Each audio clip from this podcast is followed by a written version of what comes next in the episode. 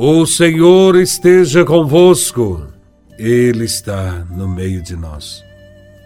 Proclamação do Evangelho de Nosso Senhor Jesus Cristo, segundo São Mateus, capítulo 13, versículos de 44 a 52.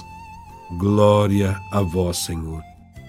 Naquele tempo, Disse Jesus a seus discípulos: O reino dos céus é como um tesouro escondido no campo. Um homem o encontra e o mantém escondido. Cheio de alegria, ele vai, vende todos os seus bens e compra aquele campo.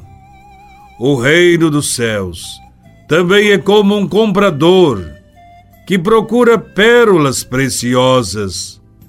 Quando encontra uma pérola de grande valor, ele vai, vende todos os seus bens e compra aquela pérola. O reino dos céus é ainda como uma rede lançada ao mar, que apanha peixes de todo tipo. Quando está cheia, os pescadores puxam a rede para a praia, sentam-se e recolhem os peixes bons em cestos e jogam fora os que não prestam. Assim acontecerá no fim dos tempos. Os anjos virão para separar os homens maus dos que são justos e lançarão os maus na fornalha de fogo. E aí haverá choro e ranger de dentes. Compreendestes tudo isso? Eles responderam: Sim. Então Jesus acrescentou: Assim, pois, todo mestre da lei, que se torna discípulo do reino dos céus, é como um pai de família que tira do seu tesouro coisas novas e velhas. Palavra da salvação. Glória a vós, Senhor. O Evangelho de hoje nos conta várias parábolas.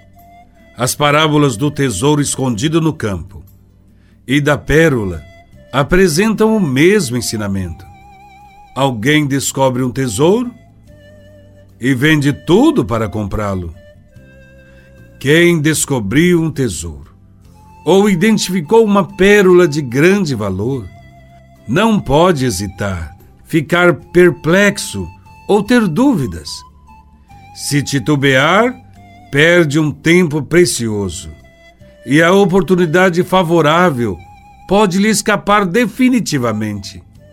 Quem tem certeza de ter descoberto algum objeto precioso, está disposto a qualquer sacrifício para tomar posse do mesmo.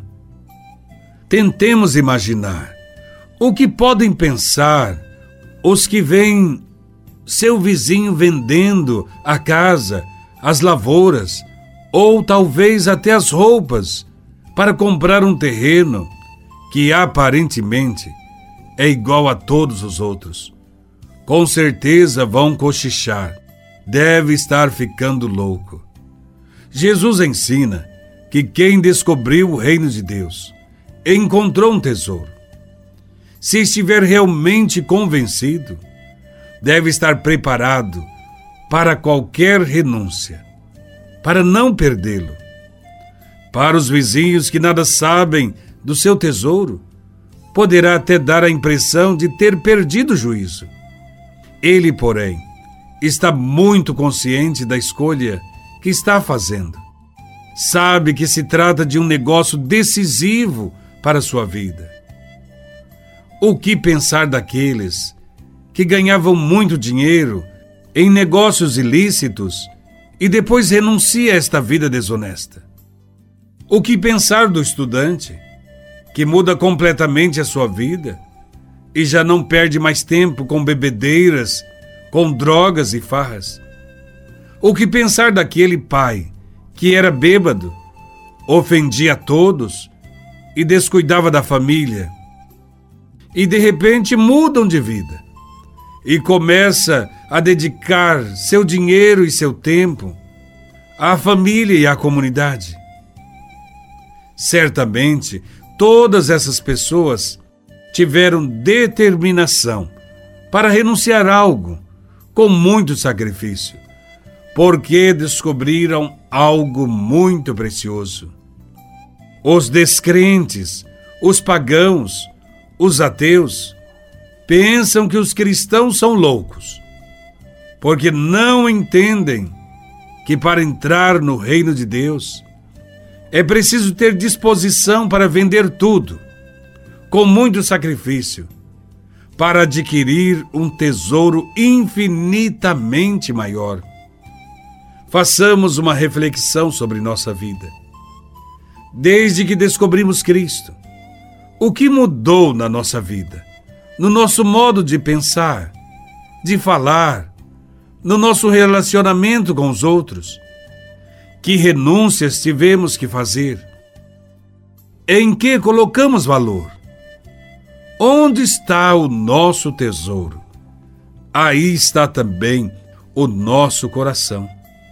Na primeira parábola do tesouro escondido, nos deparamos com um homem que descobre o tesouro por acaso.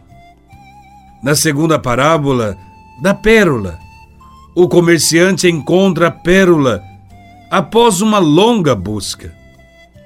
As duas descobertas são devidas, uma à sorte, a outra ao próprio esforço. Isto significa que o reino de Deus, por um lado, é um dom gratuito de Deus, por outro, é também fruto da procura e do esforço do homem. A terceira parábola desse evangelho é a parábola da rede que apanha peixes bons e peixes maus. E quer nos ensinar que no mundo, na igreja e em cada um de nós, coexistem forças opostas do bem e do mal. A separação dos peixes bons, dos peixes que não prestam, isto é, do bem e do mal, deve acontecer só no fim dos tempos, e será o Pai quem separará. Portanto, sejamos bons e tolerantes uns com os outros, e deixemos o julgamento para Deus, enquanto não chega este momento do julgamento. O que devemos fazer é partilhar, é trabalhar, para que todos aceitem o reino de Deus. Cada um escolhe ser peixe bom ou peixe inútil. Tomemos posse do tesouro que é Cristo. Louvado seja nosso Senhor Jesus Cristo, para sempre seja louvado.